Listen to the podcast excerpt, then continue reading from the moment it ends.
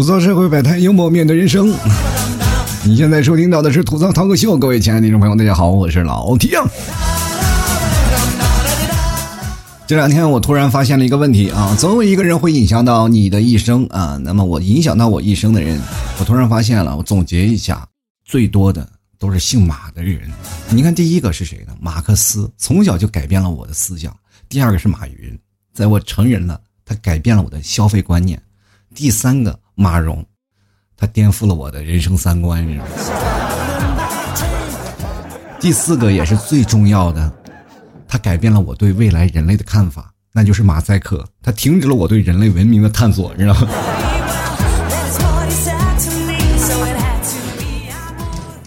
大家都知道，上周六啊，我们举办了。第三届的吐槽聚会，突然发现这次举吐槽聚会当中会发现了很多的事儿啊，很多好玩的意思啊。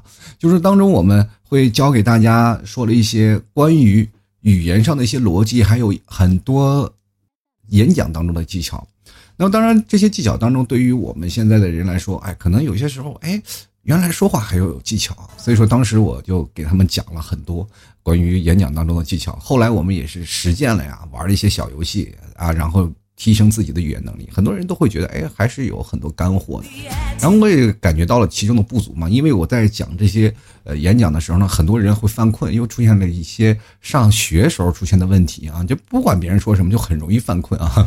所以说后来我想想，应该我们以后聚会就改成叫沙龙的形式。那这样的形式呢，会让我们不仅仅认识更多的朋友。而且是通过游戏的各种游戏啊，就比如说语言类的游戏，我们可以玩什么你画我猜呀，或者玩狼人杀呀等等类似语言类的游戏，提升不断的提升你语言的技巧啊。就是我们在边玩游戏，我们就默默的就成为了一个高手啊，就社交达人。我们可以通过说话当中还会锻炼自己的语言逻辑能力，因为每个游戏当中都会锻炼你的语言啊，所以说。未来当中，我希望各位朋友也都能过来参加一下。那么，我也一直在想，是不是应该在网络上也出现这样一个培训班？那过一段时间呢，老 T 也会啊，在网络上跟各位朋友传教授课了啊！各位朋友都期待一下。那天我回来的时候呢，在上海啊，因为要回到杭州了，因为聚会完了嘛，啊，那天就很晚了，真的很累啊，很又很困啊，就坐地铁摇摇晃晃的。但是那天地铁是真摇晃啊，不是我。自己本身摇晃，那地铁那司机不知道怎么了，喝酒了，他酒驾了是吧？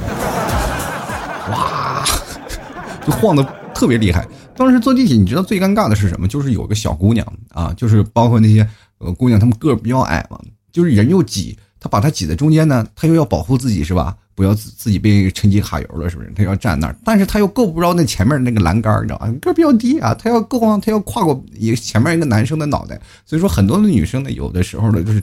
轮空的啊，就站在那个中间。那天那个地铁不知道为什么突然就开的特别不稳，有一站的时候突然晃了一下，那小姑娘一下没站稳，哎，就把那个前面那个小伙子就给撞了一下。那其实撞一下没有什么事儿啊，但是当那小姑娘从那小伙子那个后背离开的时候，我看那个小伙子啊，就那个后背上印着一个大脸，你知道吗。然后我心说，哎，这个。妹子呀，你到底是涂了多少粉出来的啊？那妹子当时也很礼貌啊，不好意思，不好意思，就动手就把那个男生那个后背拍了一下，把那个粉拍掉了，是吧？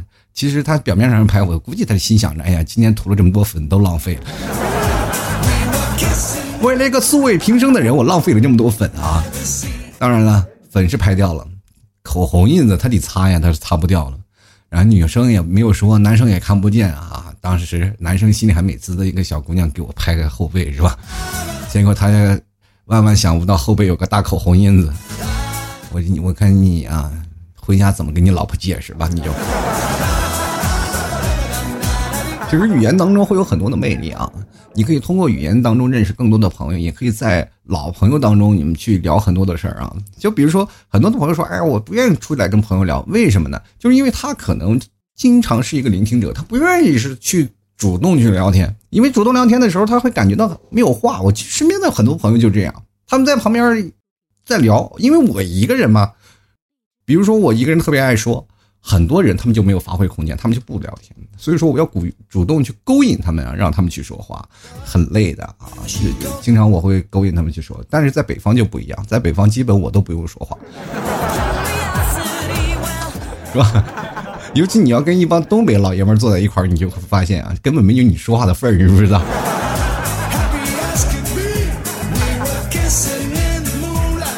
但是说话当中也是有一些技巧的，你可以勾引他啊，不断的一点点的勾引他。比如说，我就经常会询问我的朋友们啊，你今天怎么样了？吃什么了？早上晚上，或者是干什么事儿啊？我就经常会勾引我的朋友，让他们去说。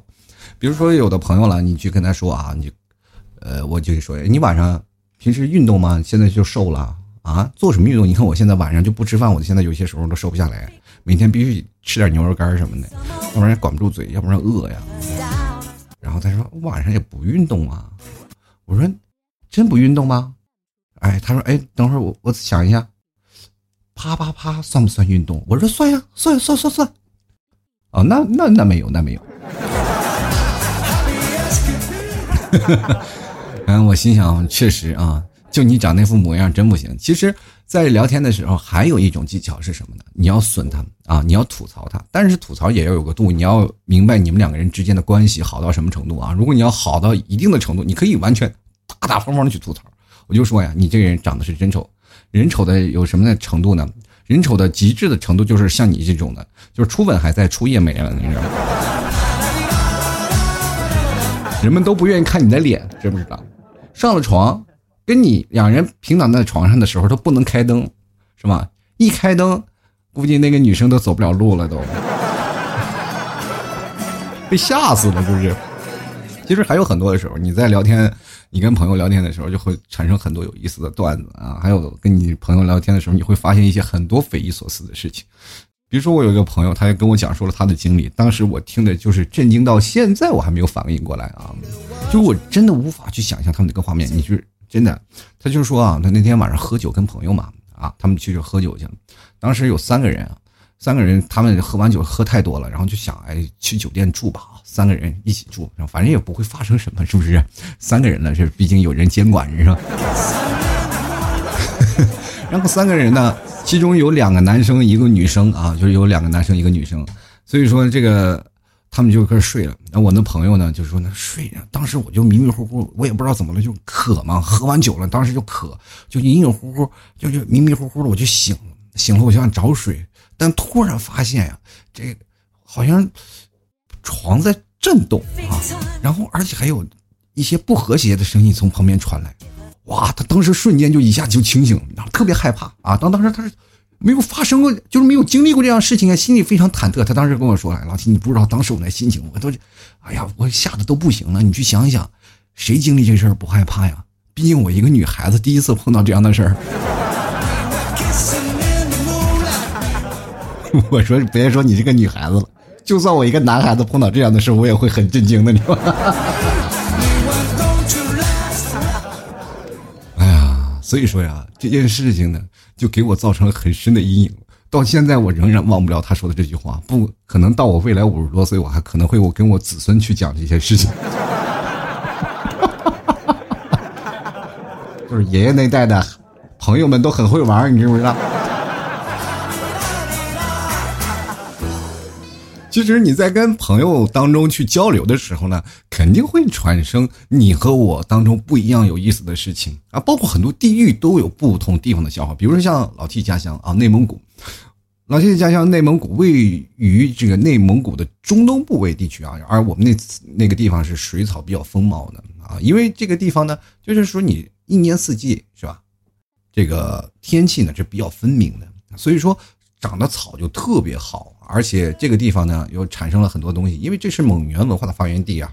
你要明白，就是元最早的元上都就是在我们家那个地方，啊，也就是过去啊，皇元朝的皇帝是吧？要登基一定要从元上都开始出发，然后一直到了元中都啊，元中都，然后再到了元大都，他们是一条直线，也就是从内蒙古一直到北京啊，这是一条直线，所以说。这个地方非常好，风草比较水啊。这个你有些时候在夏天，你站在草原上的山坡上，你看那个草此起彼伏的，就跟海浪一样，特别漂亮。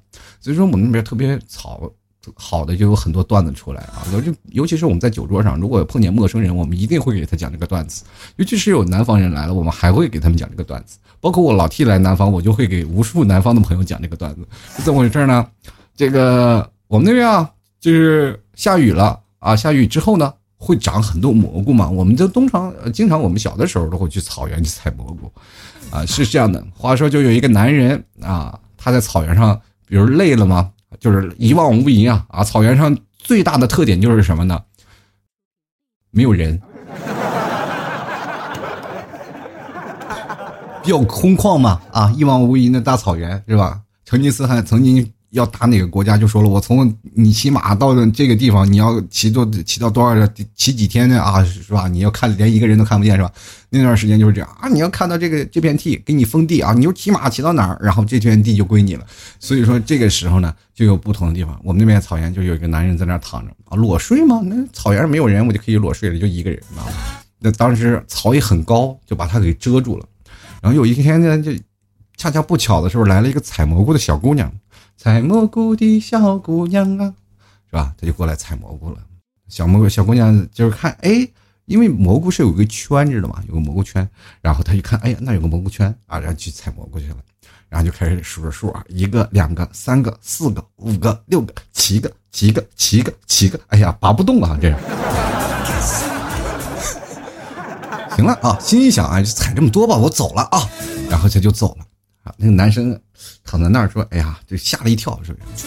差点让给发现啊，还没有动地方，那我就继续睡吧。”然后接着等一会儿来了个狗熊啊，大家都知道狗熊是什么呀，是吧？又粗又壮，是吧？狗熊也让吃蘑菇呀，他就采蘑菇呀，然后就就走。哎，突然发现还有蘑菇，蘑菇蘑菇屯然后就开始采，然后你。就听啊，狗熊也在那数着数啊，一个、两个、三个、四个、五个、六个、七个、七个、八个、九个、十个。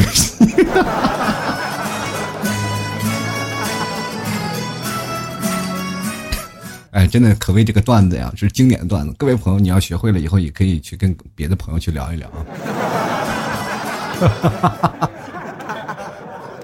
其实除了这些当中一些很多幽默的方式，跟你的朋友去交流的时候，就分享彼此的幽默，分享彼此的糗事然后你再去跟别人说，你会发现，其实你人生当中都是一个储藏一个段子的一个很好的有一些事情。比如说很多的女生都特别喜欢有幽默感的男生嘛，对吧？很多男生你再去讲一些段子的时候，你也会发现你是不觉啊，不知不觉当中你就会处在你的社交圈的一个中心啊。所以说，当你一个人很爱说的，你会。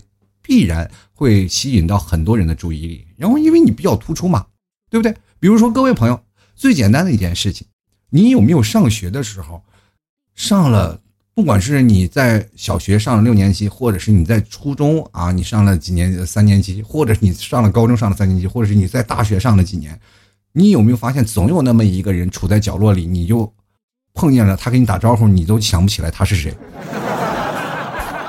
这个人没有存在感啊。所以说，存在感高的那个人，往往就是你们中心的那个人。不管你走在哪里啊，他都会认识你啊，你也都会认识他，对不对？所以说，说话都是非常关键的一件事情。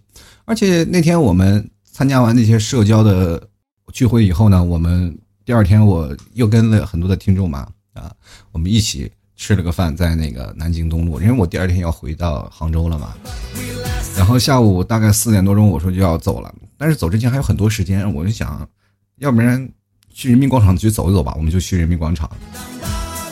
人民广场有个相亲角，大家也都知道，上海人民广场相亲角非常出名。就是在我第一次上海吐槽聚会的时候，我领着大概七八个人就去过上海的那个相亲角。啊，当时的时候相亲角的老头老太太并不多，真的不多啊。那天我记得非印象非常深刻，我带了七八个人过去以后，很多老头老太太都围绕着我们转圈然后去看。哎，这个小姑娘是不是人来找的？那是真的要是吧？问问你们是不是要谈恋爱呀，或者是要要找对象呀？这样的情况，那个时候老头老太太并不多。那我们说再去一趟吧，事隔几年了，大概三年到四年的时间了。我说再去一趟吧。这次当我还没走到相亲角的门口，就看到里面里面乌压压的一群人。我的妈呀，这是人口交易市场吗？这是。关键当我进去了以后，震惊才远远发现啊，远远不止这些。你会发现了一些问题，就是，哎呀，现在这么多人都找不着对象了吗？男的、女的、老的、少的，哇，这各种的。而且啊，关键的一点是什么？就是每一个老头老太太啊，他们在给自己子女，嗯，写这个就是招呃相亲简历的时候，就比如说我八几年的啊，七几年的，九零年的，工资资产，然后择偶标准是吧？这是一个套定式吧。但是当中的数字你会发现啊，你仔细研究，他们是一套公式啊。呃，比如说你这个人多大岁数，你跟你的资产是要挂钩的。然后每个每个都在进行算法啊。我就那天我就看一个老头拿了计算器是什么鬼，你知道？你在那算呢啊，这个合不合适啊？就有些时候你会发现这些市场内自销的状况并不好，哎，就让人产生一种怀疑了，对不对？你说。那么多人都找不着对象，为什么你们在市场内的那些老头老太太不去自产自销，反而去外面去主动招人？然后我可能后来想，可能真的是太熟了，下不去手，是不是？或者你知道套路，然后是吧？你总是想找找个优秀的，但是你在这个相亲角里，所有的老头老太太都知道自己是什么套路，所以说他们觉得，哎呀，这个不行啊，我得找别人。我就想想你心里，你想想你自己的孩子到底是什么模样，你 是吧？其实我仔细分析了一下，为什么现在这些年轻人他们到现在不愿意去谈恋爱啊，或者是他们找不到？而且我在当中会看到不乏很多高精尖的人才啊，比如说研究生啊，或者是年薪三十万呀、四十万的，有年薪过百万的，都一直是单身啊。就是这个情况让人很惆怅。为什么会出现这样的问题？就是因为现在出现了一个社交困难的一个问题，就是我们没有时间去谈恋爱。我们可能有些人事业心非常重，我们把工作放在第一位，然后慢慢就把自己耽误了。然后耽误了，其实我们当真想的时候，真想要去谈恋爱，你会发现有一点啊，就是我们可能自己的口才，包括我们自己本身的行动力会受限，我不愿意去谈恋爱了，这就会变成了很严重的一个问题。这个问题我就仔细研究了一下，会发现这个其实都是我们童年的阴影，我们没有办法去摆脱。为什么呢？你看啊，我们首先面临的第一个拦路虎就是我们上学时期的班主任，对吧？他呢，就是你的社交阻碍的第一个狂人，他为了让你。好好学习，为了让你好好学习啊，让你考上大学啊，你就会发现什么问题呢？他不让你谈恋爱，对吧？首先，他第一个是先破坏你友情，为啥呢？你上课的时候，你跟旁边去下个五子棋，他都不让，是不是？你说你增加一些友情，他不让啊，就破坏你你友情，然后接着就破坏你的爱情啊。再是学校谈恋爱的时候是严令禁止的，班老班主任发现了以后，就立马就棒打鸳鸯，这件事情多的真的数不胜数。最可怕的就是他还不放过你亲情，是吧？出现问题就要叫家长啊，闹得你跟你有的时候就因为挨打，你说我不知道离家出走了多少回，对不对？你说咱们去想想，那个时候班主任就想啊，哎呀，你就不你一定要不要谈恋爱，就影响学习。你说都说谈恋爱去影响学习，其实我倒想问一下啊。真的问一下，难道学习不影响谈恋爱吗？你看现在啊，有的家长教育孩子啊，就没有一些明确的科学方法，就包括呃，你的性教育他也没有提前的去给公布出来，他也没有办法。但是谈恋爱呢，他就总觉得哎，听老师的没错，你好好学习才可以，他也没有一个明确的章法，是吧？完全靠什么？就靠手感嘛，对吧？是吧？比如这件事儿，我觉得认为没事儿，我就打的轻点啊；认为重的时候就打的那个重一点。就比如说，我爸曾经就是那个手感非非常强劲，然后 就是从来就是下手，他总感觉他老有留有余力。我总是挨打之前，我就在想这次会有多重。然后我以为这次是打我打的最狠的，没想到还有更狠的。其实谈恋爱真的没有你们想的那么难，没有那么复杂，就是有一些你在童年时候的阴影，你走不出来。比如说，我们在大学的时候是一个非常好的一个契机，因为大学我们谈恋爱啊，真的，你可以通过大学去学习到很多的追人的方式、追人的方法，或者谈恋爱当中的酸甜苦辣，都可以在学校当中去实现嘛，对吧？如果你在大学当中你没有谈过恋爱，你会发现到了社会当中你会更加的困难，或者你在大学当中谈的太多了，也会容易出现一些问题，因为你不相信爱情，是吧？其实谈恋爱真的非常的简单。所有的恋爱也有公式，几乎都是所有的爱情都是什么以你好为开始的，对吧？但是很多人到现在都不敢说跟对方说你好，没有吧？所以说，任何的谈恋爱都是以你好为开始，然后以你好坏再作为一个升华，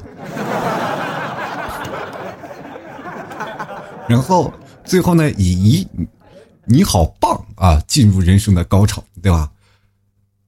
接着呢，就是以。你好吗？然后再慢慢淡化。最后就是以什么呢？你还好吗？结束了。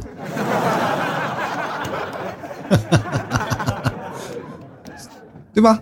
人生就是这样啊。比如说，男生和女生在约会的时候啊，尤其上大学啊，那个时候就比感觉比较清新啊。男生和女生约会，两个人出去，女生都会动心啊，男生都会对男生呢都会什么动脑啊。男生非常担心啊，就脑子在牵着女生的手的时候，女生在说啊多浪漫，我你看那个月亮好圆啊。男生都是说，哎呀，是这月亮好圆啊，你带身份证了吗？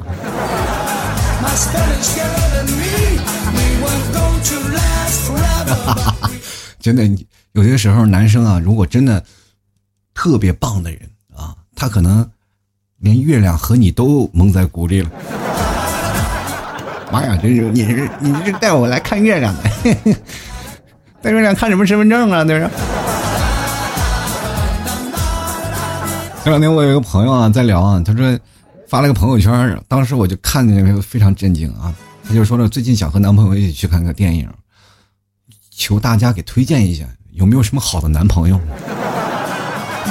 然后当时就想了，其实每个人啊都是有自己的一个备胎嘛。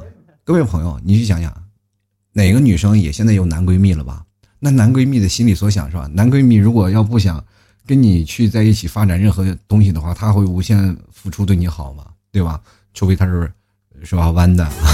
基本很多的男闺蜜对女生好，他都多多少少存在着一些就是喜欢的心理嘛。啊，女生其实对男生也是，但是还没有达到那些足够去捅破窗户纸的那一块啊，所以说就默默接受他对他的好。所以说，呃，女生呢经常会把男生当什么？当备胎。如果你各位朋友啊，你一个人给一个女神去当备胎，这说明什么？你就是个备胎。但是你给十个女神当备胎。那么女神就是你的备胎，这个告诉我们什么道理呢？就是量变决定质变，你知道吗？是吧？数量啊，你首先就有数量。这两天我给他们还说啊，我说谈恋爱其实很简单的一件事情，并没有你想的那么复杂。你要取决的是什么？不要说取决对你的一心一意。很多人说啊，我要等到我喜欢的那个人，等是永远不行。你要主动出击啊！你要主动出击是决定什么呢？决定你。人生取决你见过人或者是打交道人生的数量啊，比如说你有一百个人，一百个男生，那么我们聊最好的，那我们按这个呃百分之一来算，那么我们至少有十个人吧，十个人可以聊，那十个挑一个你喜欢的，总能挑到吧？你要挑不到，你再变成两百个，两百个不行，三百个，人生你就慢慢慢慢的一直在去不断扩大你的人生的数量，并不是扩大你的朋友圈啊，或者是你的人生东西，是吧？你要。朋友圈基本上你做个广告也基突破了，就，是不是？所以说每个人要主动出击，不要像你自己认为啊，我自己一个人我就要等那个人找到我，那是不可能，对不对？你看同一个世界，同一个互联网，别人玩的都是玩个游戏就能脱单，你呢就只能玩个脱发，是吧？是不一样的，对吧？所以说，现在很多的人也不愿意去谈恋爱，我也不知道为什么。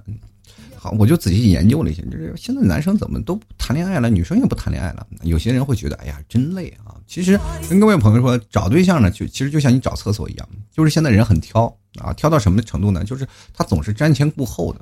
啊，因为他可能经历过一段爱情啊，在这段爱情当中，他可能受过一些质疑，呃，受过一些伤害。但是在这些受伤害的时候呢，他就会讲，哎，那我是不是应该找一个更好的呢？所以说，找对象就跟找厕所一样，当你走到第一间的时候，你你当打开门，突然发现，哎呀，这个厕所谁这么没素质，没有冲，然后就关上门了，一个直呼就到了第二间。到了第二间，突然发现，哎，这个有厕所还蛮干净的，但是没有纸，然后你就走到了第三间。你发现到了第三间。是又没有纸又没有人冲厕所，哎呀，这个时候你难受的就不行啊！你然后你就再往回头看，前面两间都被人占了。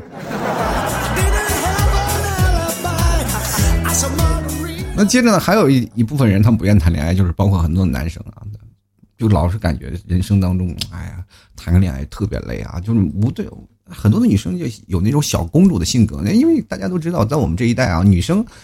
相对来说，比我们的妈妈那边要好很多嘛，因为家里都是一个人啊，就是自己掌上明珠啊啊。过去呢，各位朋友，你们去想想，呃，看的一些电视，很多女生啊，重男轻女的思想，就是男生非常好啊，家里都对她好，女生都不好的。女生有些时候要下地干活，是吧？呃，尤其是过去我们经常会看到一些新闻，就是姐姐，嗯，下地干活，然后不上课了，然后把这些钱攒着让弟弟去念书。啊，经常会有这样的啊。现在孩子没有了，就是女生都是掌上明珠，很多男生都特别喜欢女生，对吧？因为女生都是爸爸的小棉袄，爸爸疼的不要不要的，就把这惯惯惯成了一个小公主。这女生要富养嘛，一定要有让她什么都得到，是吧？也从小就有一些小公主病啊。因为现在女生都希望被男生呵护，尤其是他们比较感性啊。那男生呢，就有有些时候就会比较累了啊。就像有些时候我问我朋友，我说你为什么不谈恋爱？你说我给你打个比方吧，老提，我说你说。你说，那就这样啊。这如果烟没有了，我们是不是可以再点一根？我说对。酒没有了，我们是不是可以重新倒一杯？我说啊啊。游戏如果输了，我们是不是可以重新开开一局？我说没错呀。所以说呀，你看啊，女朋友如果没有了，那我是不是就可以一直抽烟、一直喝酒、一直玩游戏了呢？我说这个好像真的是有道理啊。那我说还有没有别的原因？他说有。我说你现在有追女朋友吗？他说有追啊，有追有追。那是为什么呢？为什么你去追他们？他们让我等待的时间太长。我说这也算是那个什么理由吗？我最后仔细我又问了几个朋友，他们都说同样的原因，就是为什么呢？这个女生老跟他拖着，老是喜欢跟这个男生拖着，他就是一直没有那个什么，就是一直不愿意答应他啊，就一直没有答应他，然后。这件事情我就为为为什么呢？就是后来我就想啊，很多的女生对于男生没有安全感啊。女生在获得男生呃男生去追求的时候，他们心里总有一个打鼓嘛，就是想，哎呀，这个时候这个男生我要考验考验他，他是不是真的爱我啊？于一定是于是乎就通过各种考验，然后啊一会儿不理他呀，一会儿喝喝洗澡呀，一会儿什么啊？俗话说呢，我们总有一个放长线，你收一收，放长线收一收。现在女生老爱放很长的线啊。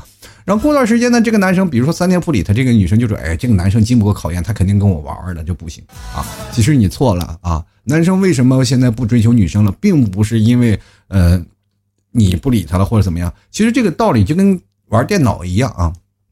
就比如说我们有一天电脑死机了，或者是你现在等待一个电脑出现呃突然出现了一个程序未响应的时候呢，大部分人会怎么做呢？尤其是老爷们呢，他们会。大部分人选择强制结束，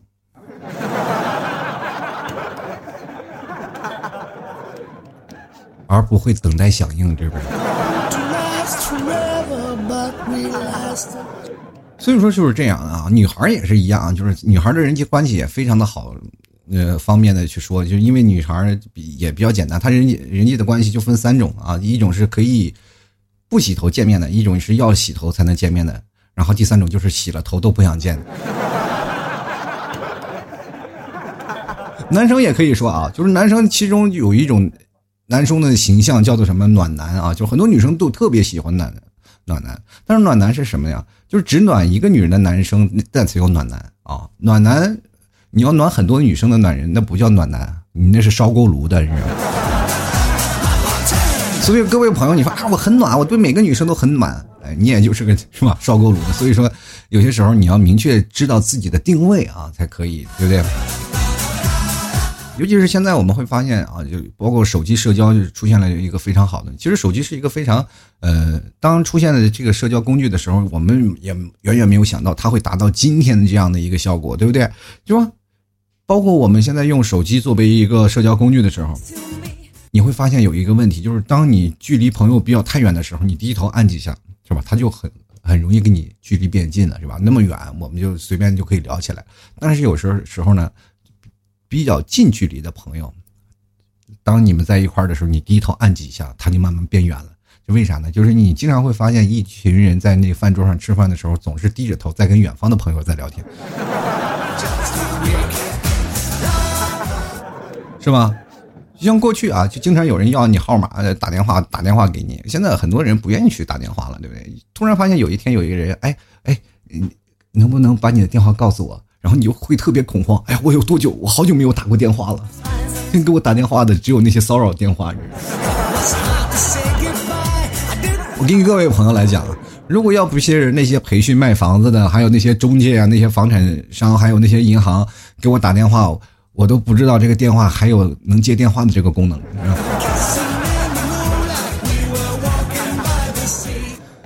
尤其是像老 T 啊，就是我是跟他们不一样的。比如说有人存你的号码，就是为了打给你嘛。那我要存你的号码，我就跟别人不一样，因为我要存你的号码，就是我就是为了不接电话，不接你的电话，因为我电话从来都是静音啊，我从来都不会打开他的电话，因为我突然发现现在特别反感那个电话会响，我就经常会静音。然后看到陌生的号码，我从来不接。那时候看到熟悉的电话，好不容易有个熟悉的电话打过来了。但是我一看，哎，这个熟悉的电话我没有接到，那算了，我也不愿意回给你了，因为我怕回过去呢浪费电话费。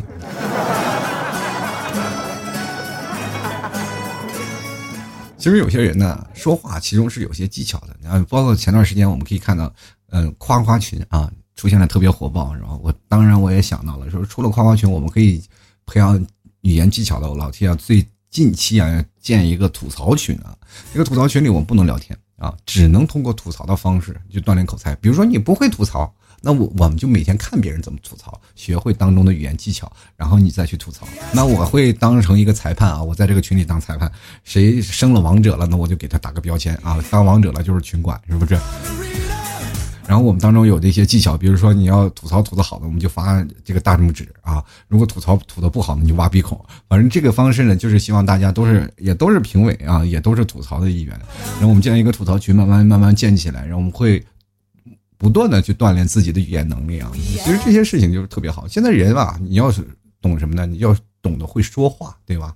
比如说现在你很多的人啊，要形容一个人的背比较白，对吧？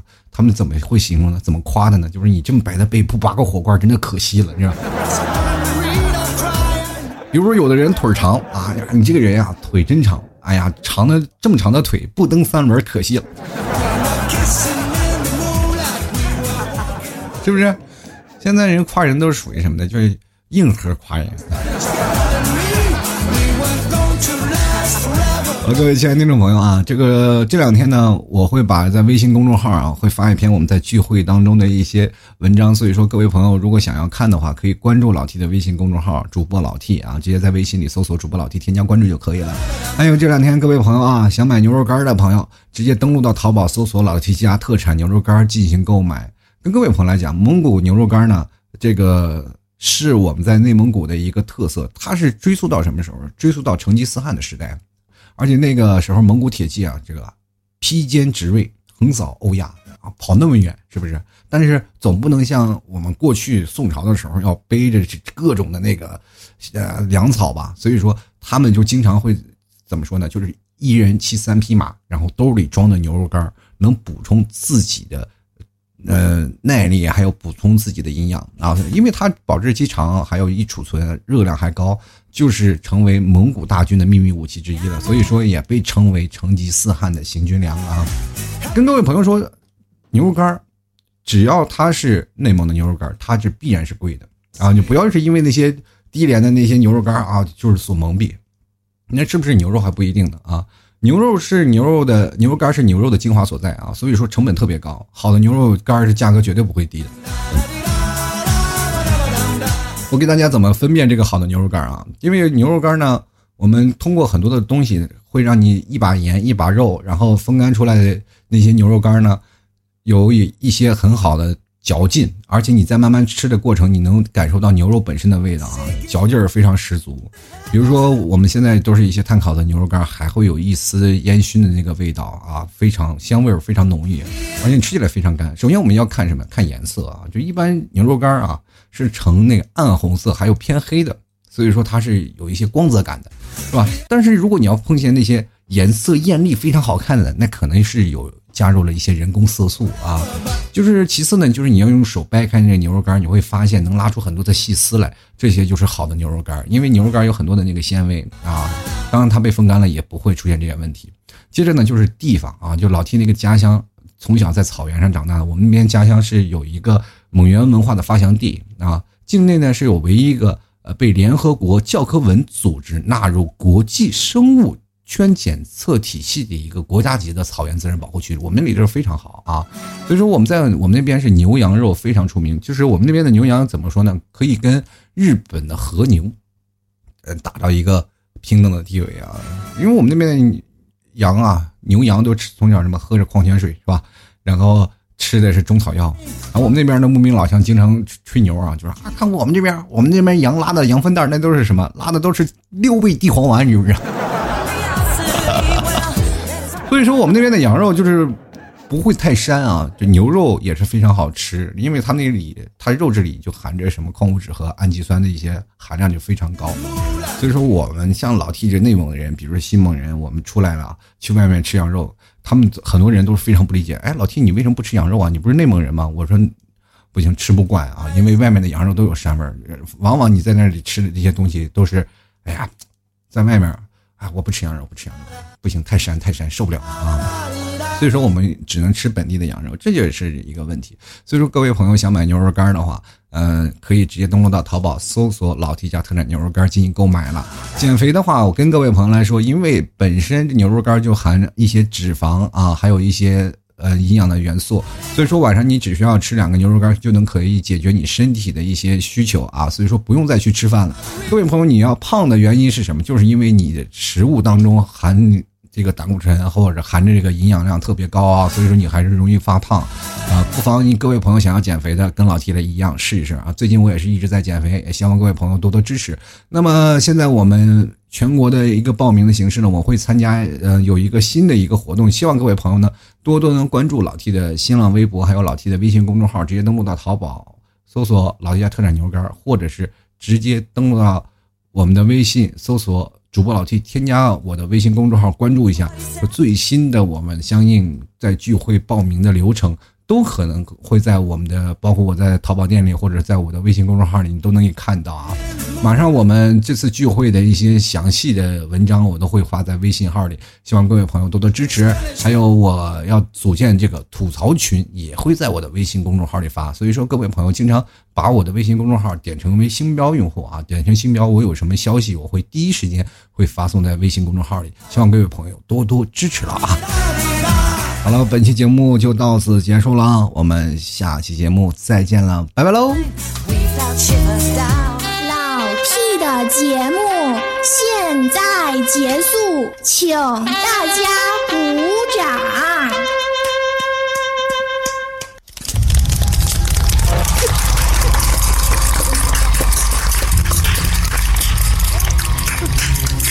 老 T 好，好。好，好，好，好，好，好，